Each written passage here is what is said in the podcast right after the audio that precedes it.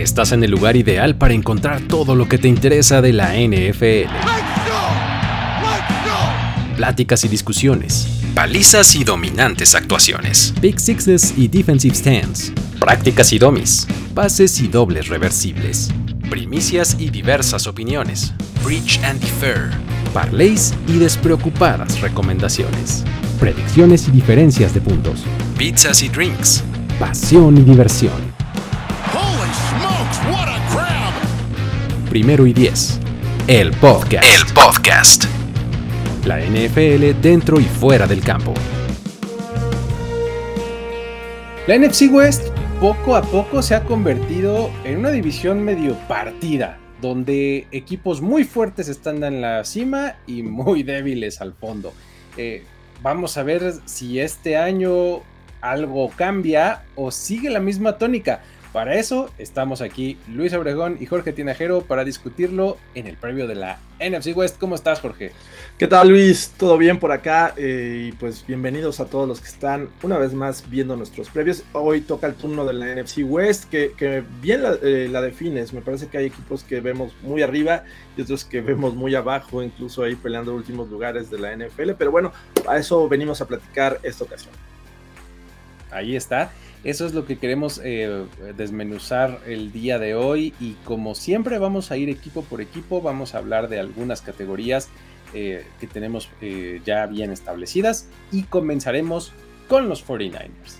San Francisco 49ers y vamos a comenzar hablando de su roster. A ver, ¿este roster es mejor, peor, igual que el año pasado? ¿Qué dirías? me parece que no puedo decir que es mejor tienen una base muy sólida y eso los hace un equipo fuerte. Sin embargo, me parece que en 2000, bueno, en el off-season de, este año perdieron mucho talento. Eh, por ahí se fue uno de sus mejores linebackers, así Sal Shair. Se fue, eh, por ejemplo, Charles Omenihu. En la defensiva secundaria, Emmanuel Mosley, Jimmy Ward.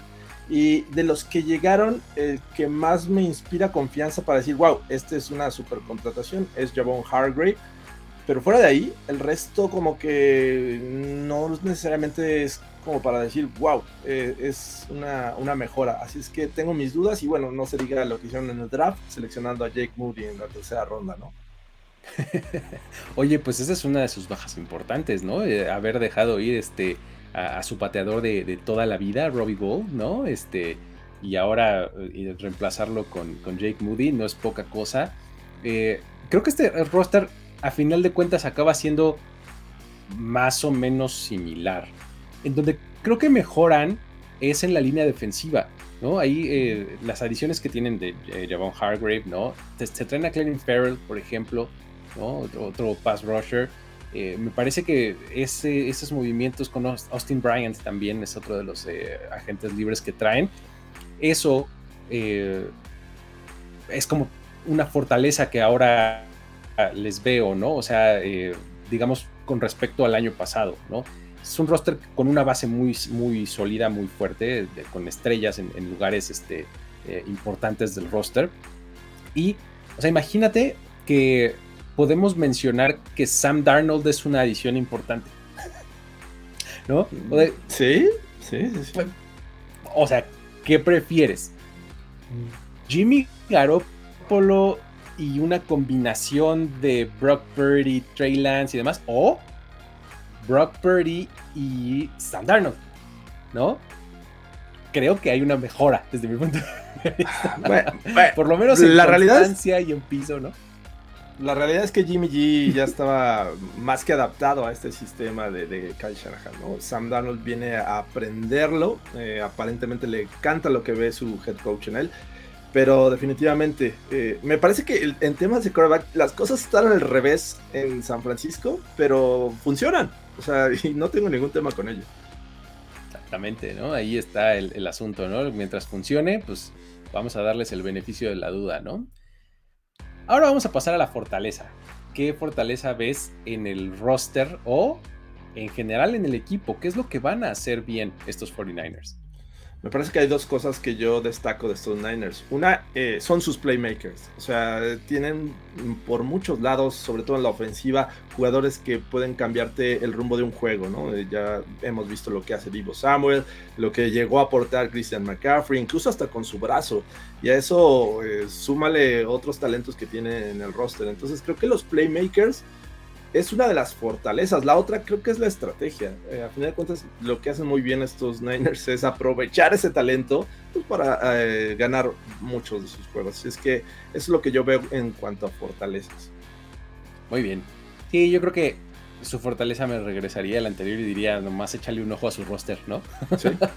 o sea, eh, ahí está su fortaleza. creo que está lleno de estrellas por todos lados, defensiva y ofensiva. Este, creo que cuando tienes un roster de esa, de esa, de esa fortaleza, de esa solidez, además tienes profundidad, ¿no? Puedes eh, echar mano de otros, eh, no necesariamente de, tus titulares y sigues a flote. Creo que eh, está, esa es la fortaleza, ¿no?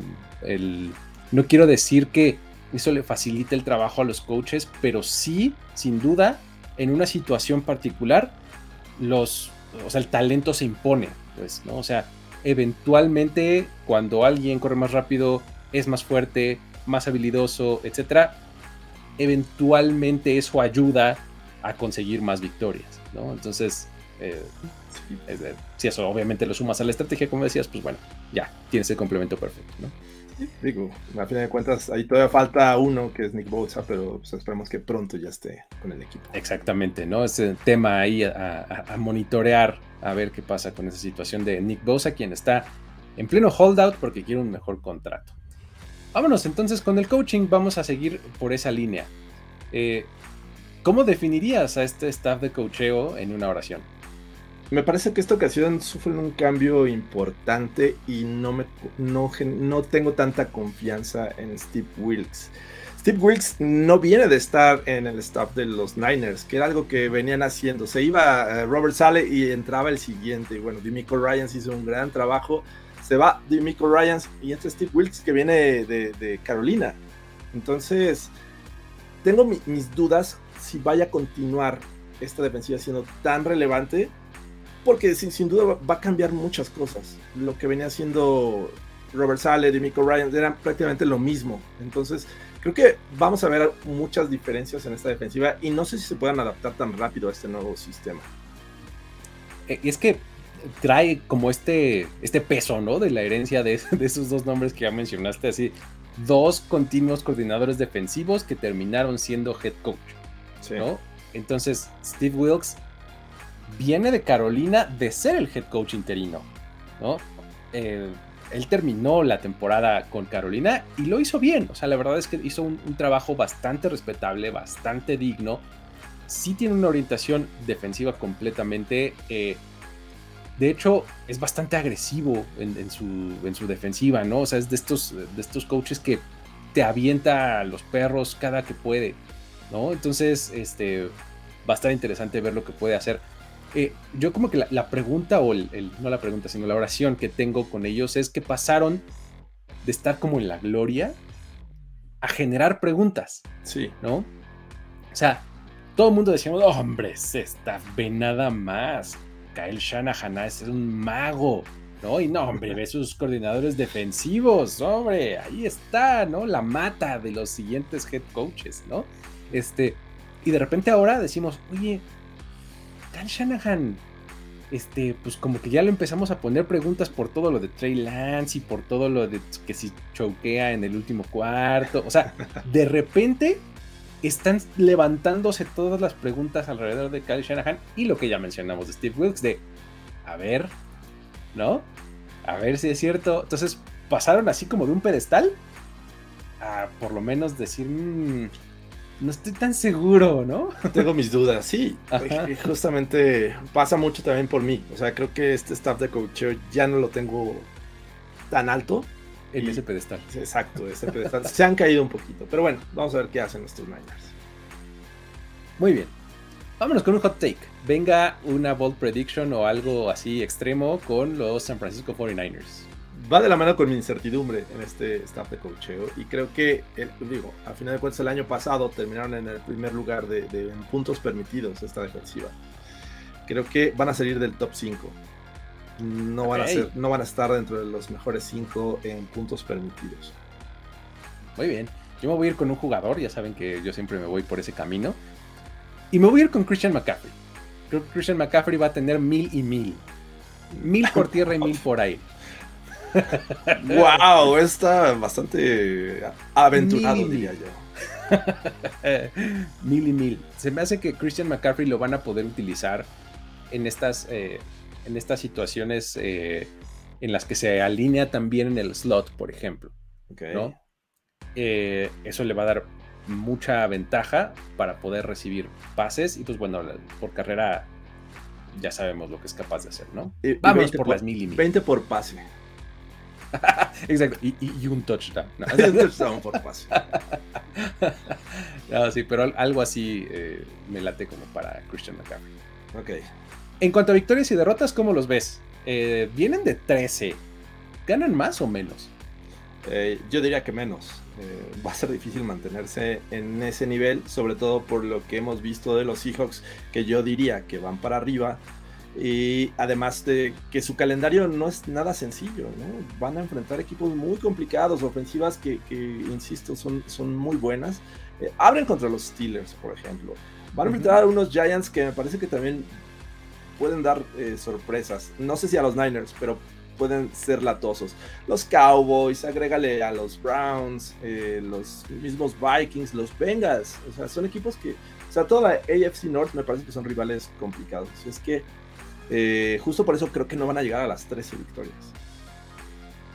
Yo también creo que se van a quedar por debajo de las 13. Creo que llegan a 11 por ahí. Mi rango es 10-11. 10, 10 u 11. 11 victorias este, es lo que veo más o menos para este equipo de San Francisco. Ahí está. Vámonos entonces ahora con los Cardinals. A ver. eh, ¿Qué onda con los Cardinals? Es que ¿Cómo, cómo, le, cómo sacamos este tema con este equipo? Porque de verdad, ante los ojos de todo el mundo y con razones justificadas que tal vez podemos explorar, es probable que sean el, peor roster, expectativa y demás de toda la liga. Sí. Comencemos por el roster. ¿Qué me dirías? Yo no tengo ninguna confianza en este roster. Me parece que han perdido talento más de lo que han eh, recuperado. recientemente se pusieron en modo te vendo todo lo que tengo y por ahí consigo un coreback backup, ¿no? Entonces, eh, sinceramente no me inspira mucha confianza este equipo. Eh, creo que a muchos les pasa. y bueno, comenzando por su coreback, vamos a ver qué, qué, condiciones sale, es un staff nuevo, hay muchos factores que, que juegan en su contra, ¿no? Pero bueno, a fin de cuentas me, me gustó lo que hicieron en el, en el, draft, pero bueno, son, son gente que les falta experiencia, es que eh, sí creo que son peores que el año pasado. Es que mira, desde el año pasado, no me acuerdo si lo dije en alguno de estos espacios o no, pero desde el año pasado ya veías un roster como en polos opuestos había gente muy joven y gente muy veterana. ¿no? Y la, gente muy veterana era la que le daba como cuerpo a este roster, ¿no?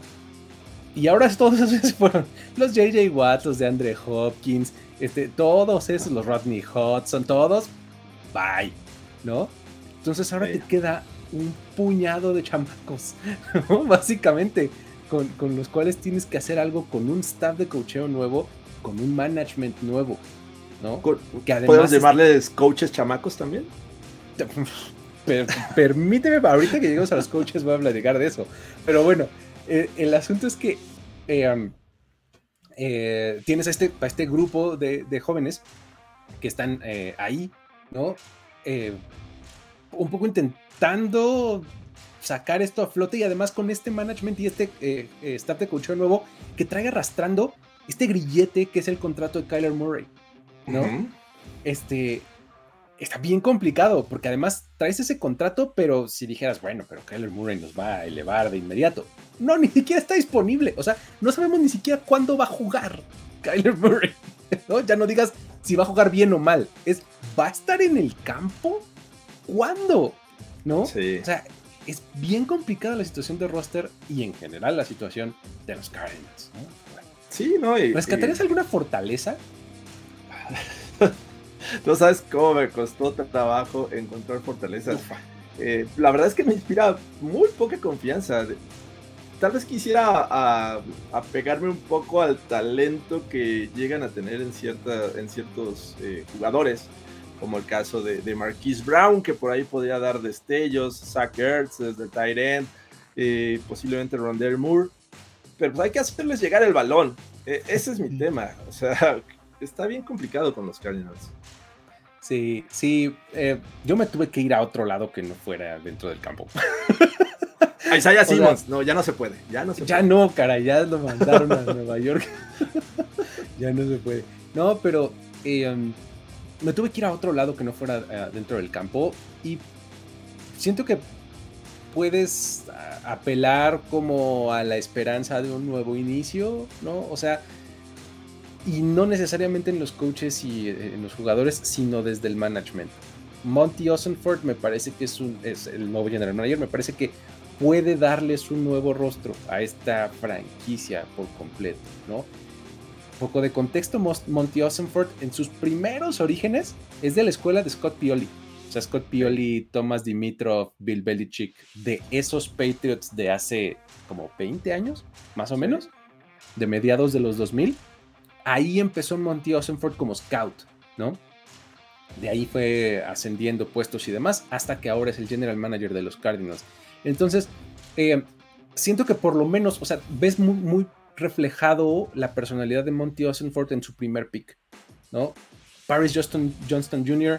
es como el tipo más rock solid que puede haber, ¿no? O sea, un piso súper alto, no hay problema, es un tackle ofensivo, o sea, eso te habla de una personalidad como, no sé, como, como bien hecha, pues, ¿no? O sea, de, ok, este tipo no se va a volver loco y nos va a traer este, a un safety, ¿no? o algo así, ¿no? Este, o a un a Isaiah Simmons, como mencionaste, ¿no? Así que, híjole, es como medio linebacker, medio safety, medio corner, este, ¿no? no. Él dijo, vamos a hacer bien las cosas y un poco, un poco quise poner ahí en la fortaleza esto también como para hablar del tema, ¿no? Porque eh, están en esta transición y creo que pues más nos valía ser un poco pacientes con los Cardinals, ¿no?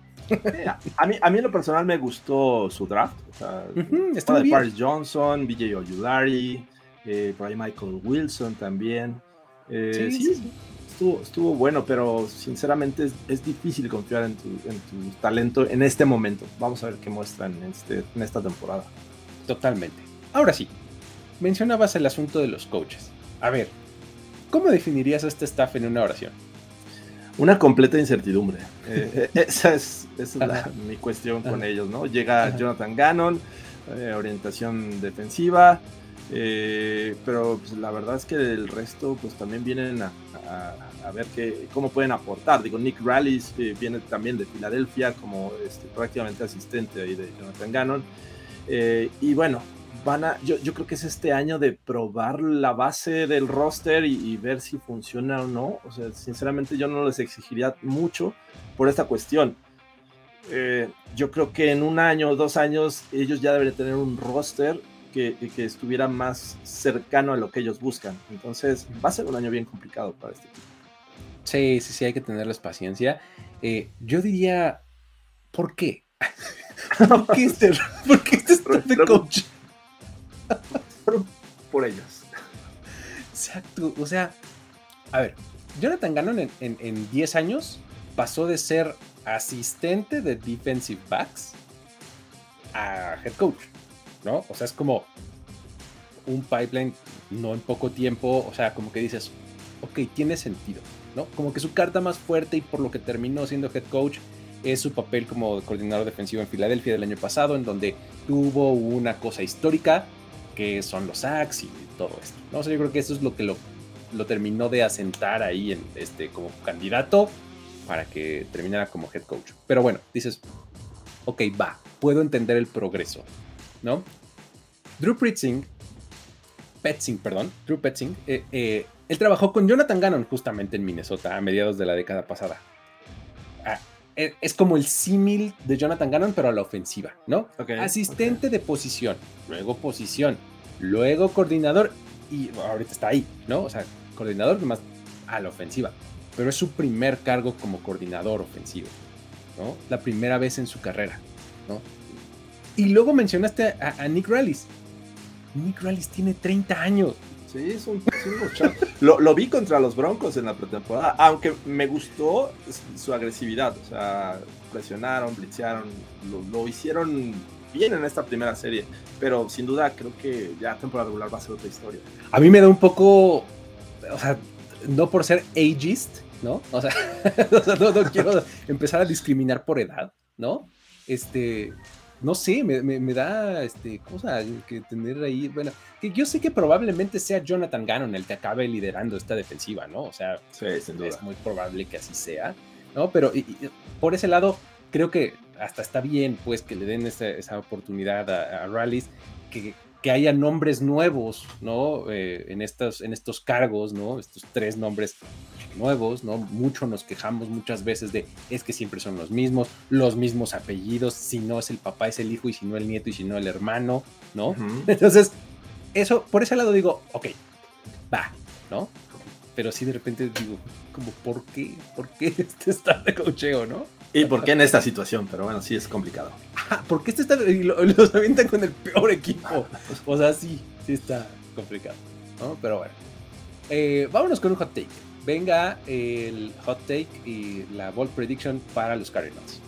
Pese a todas las complicaciones que hemos platicado y que no nos inspiran mucha confianza, no van a quedar en último lugar de la NFL.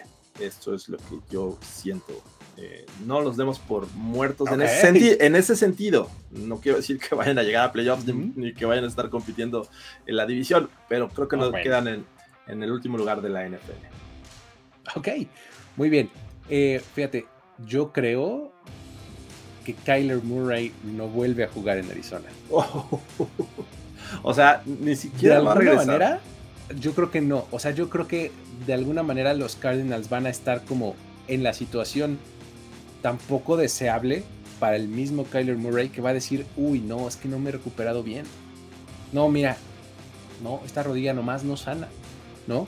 Y ya sabes, y, luego va a empezar a entrenar y, uy, no, mi hamstring, no, este, ya sabes, algo por el estilo que va a hacer que, no, o sea, de alguna u otra manera, o vía trade a la mitad de la temporada, o hasta el, el off-season siguiente o algo así, va a lograr salirse de esa situación Kyler Murray, porque eso también le va a convenir a los Cardinals para decir es que, mira, pon tú, te voy a conseguir que no sean el peor, que sean el 2 o el 3, el brinco de ser el 2 o el 3 al 1 para llevarse al quarterback que quieren va a ser más sencillo, ¿no?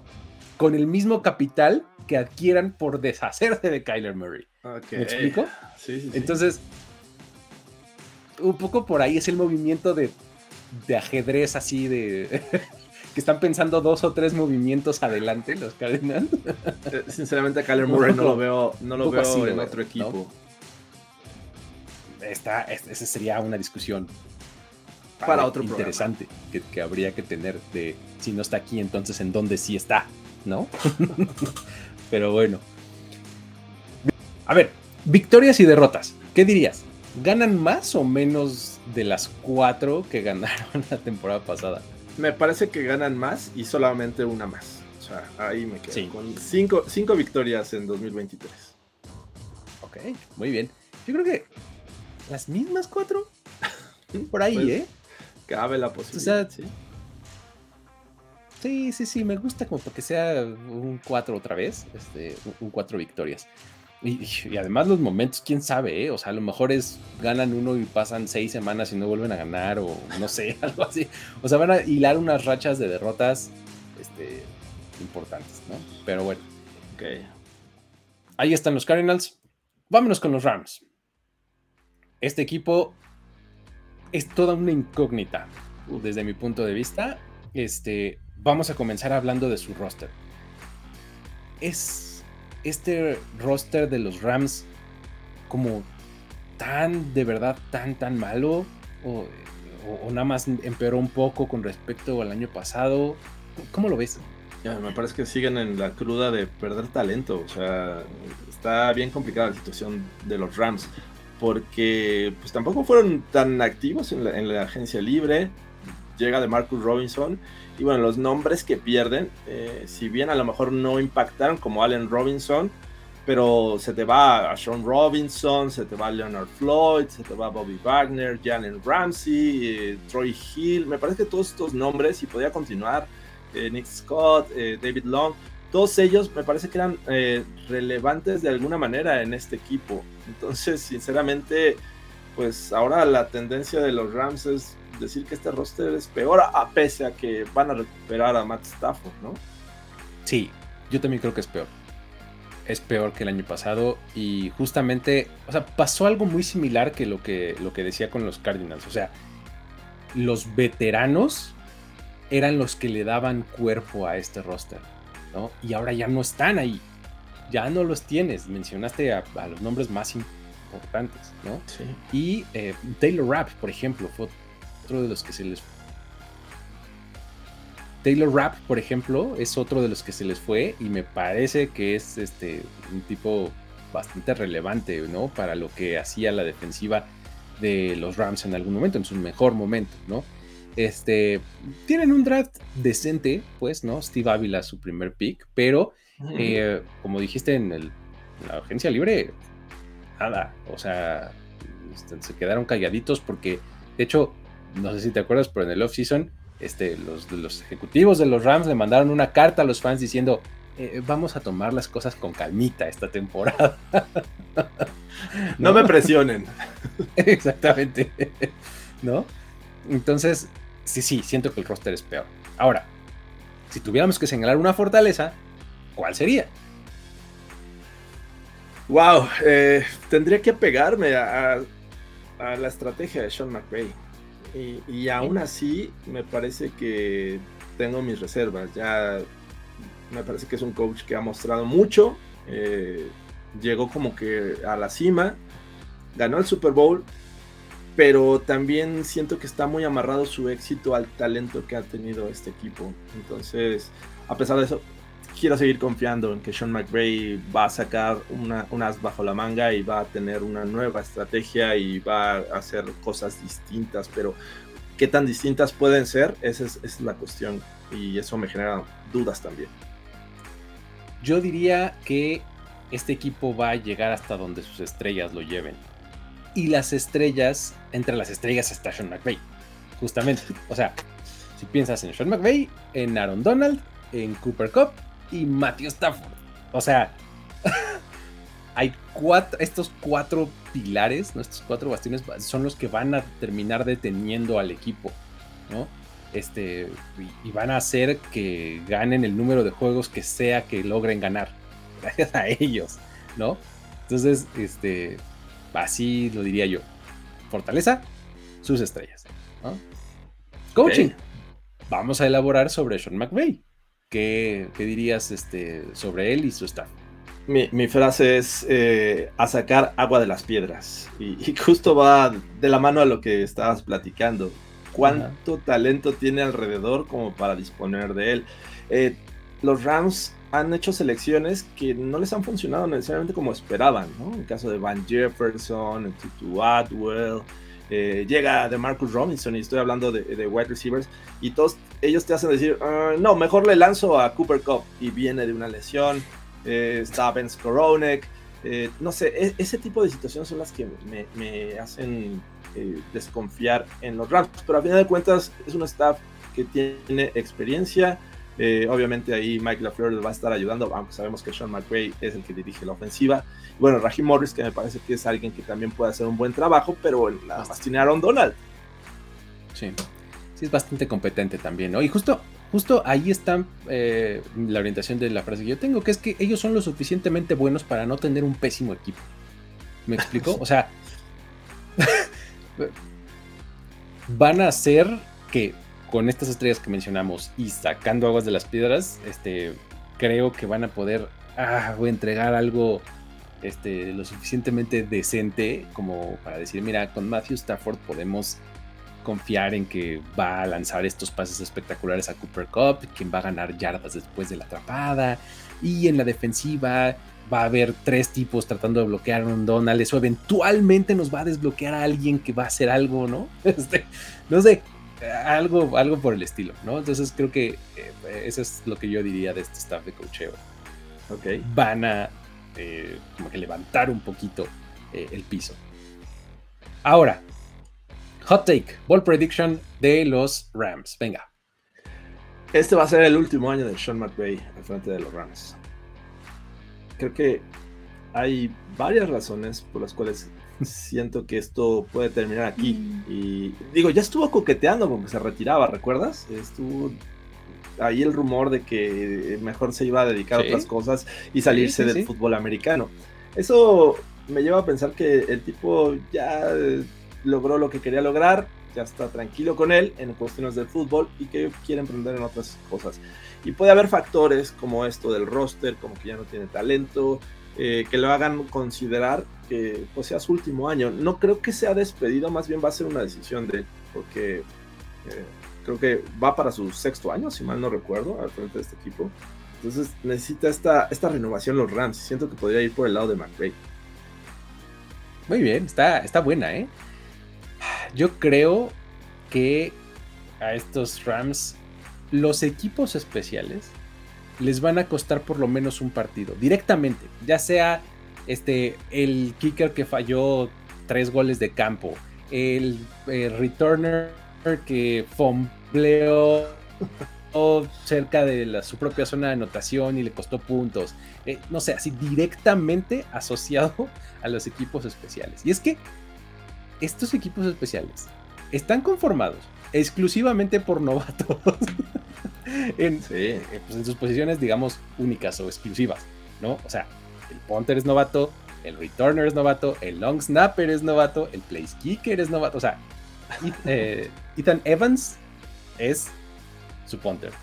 Su place kicker, o sea, el pateador que, el que patea los goles de campo y los puntos extra, Tanner Brown. Tanner Brown. Long snapper, Alex Ward, ¿no? Y, y, y, Tutu Atwell va a ser el que regrese las patadas. Exactamente, Tutu Atwell que tiene dos añitos en la liga, ¿no? Entonces, eh, prácticamente todos son nuevos, ¿no? Entonces se me hace que por ahí puede haber eh, una, una derrota por esa causa. Pero bueno. Eh, victorias y derrotas, ¿cómo ves a los Rams?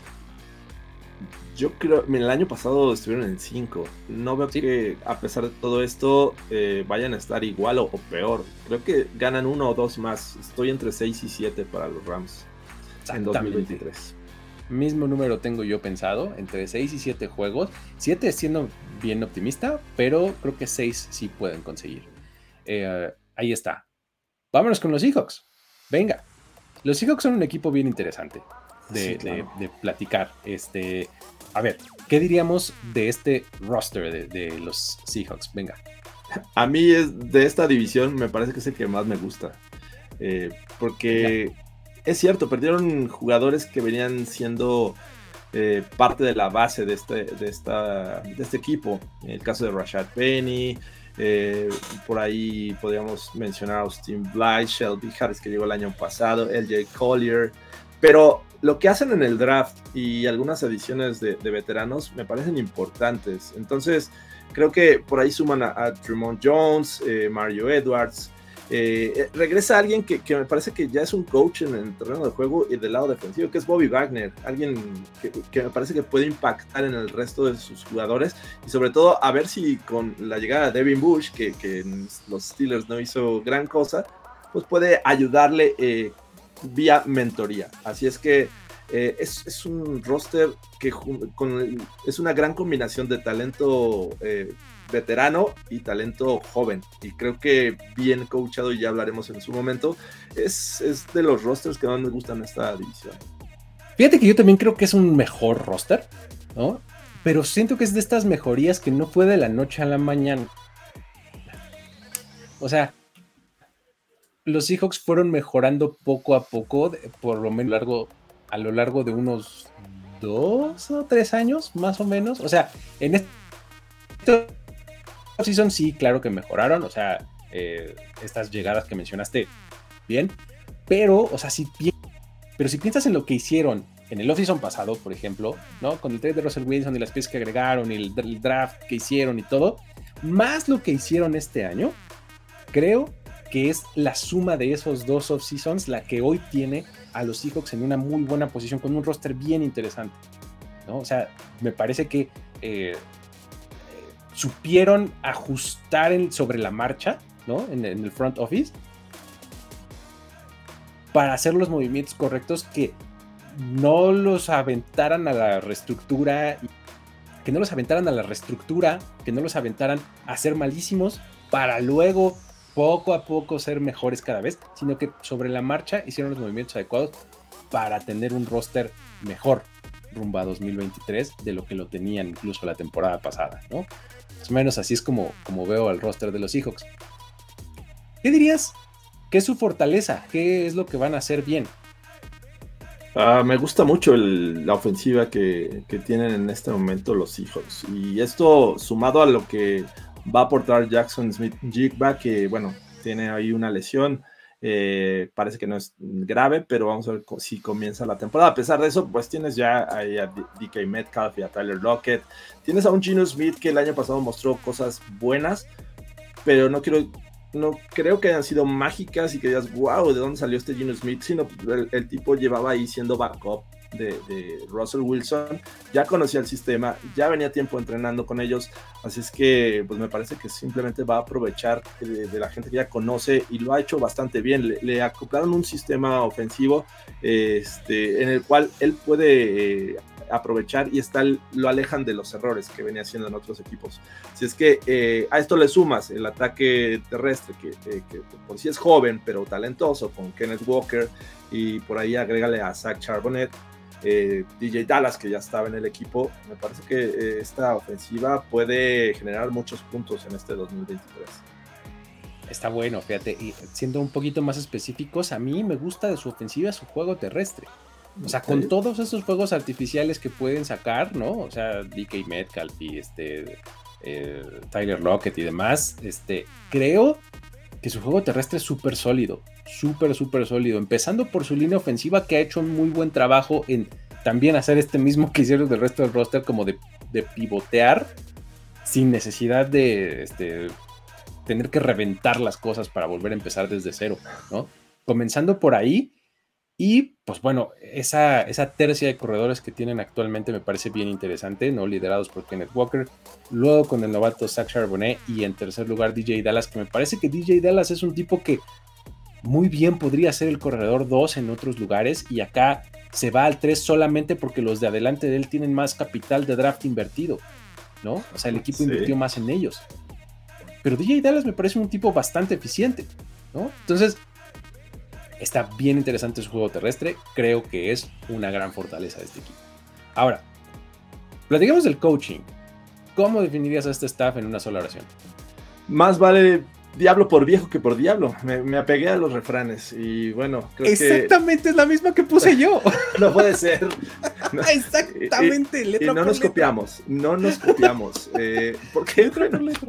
Tienes a Pete Carroll, eh, un, tipo que ya lleva más de, 10 años en la franquicia, que el año pasado decíamos, no, estos Seahawks se van eh, al infierno de la temporada 2022 y la verdad es que sorprendieron, ganan más de, lo que pierden y lo hacen pues con talento joven y sumado a lo que venía siendo el backup del equipo. Así es que creo que fue un gran trabajo de Pete Carroll y puede ser mejor año para los Seahawks gracias a su experiencia.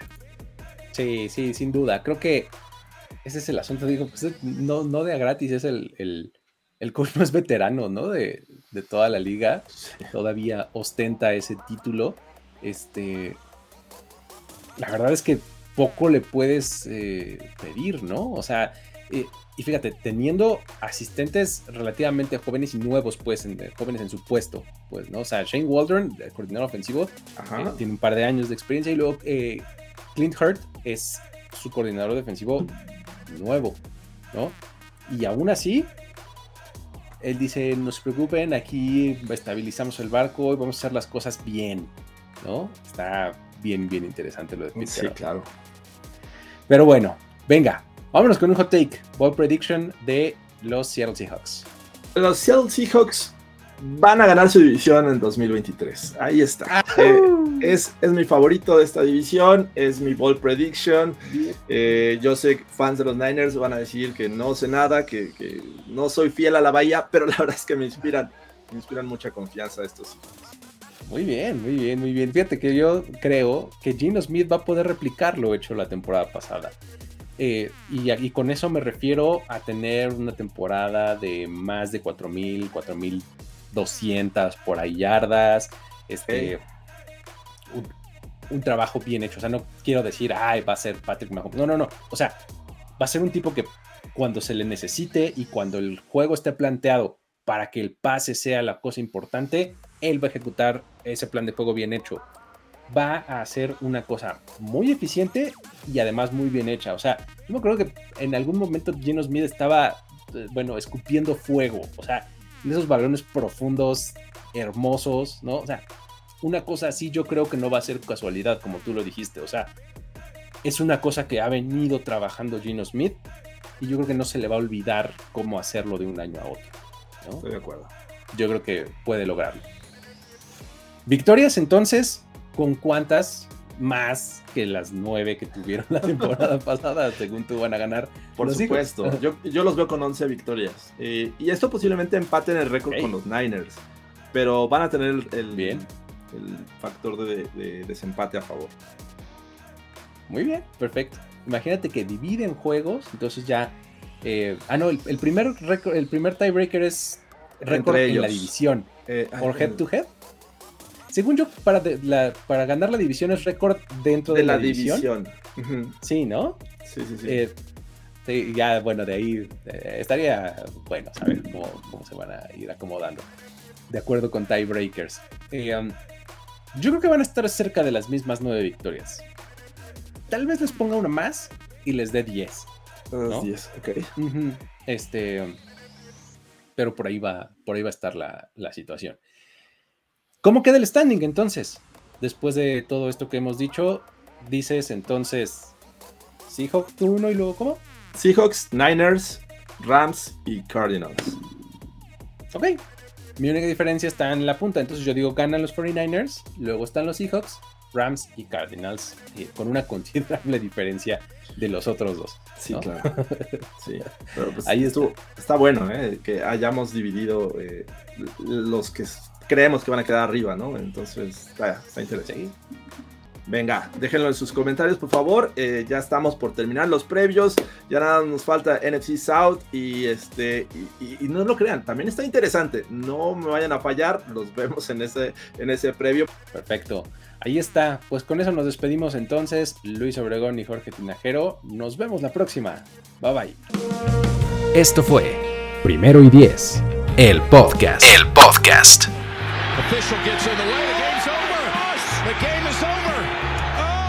Tu parada única para todo lo que necesitas de NFL dentro y fuera del campo.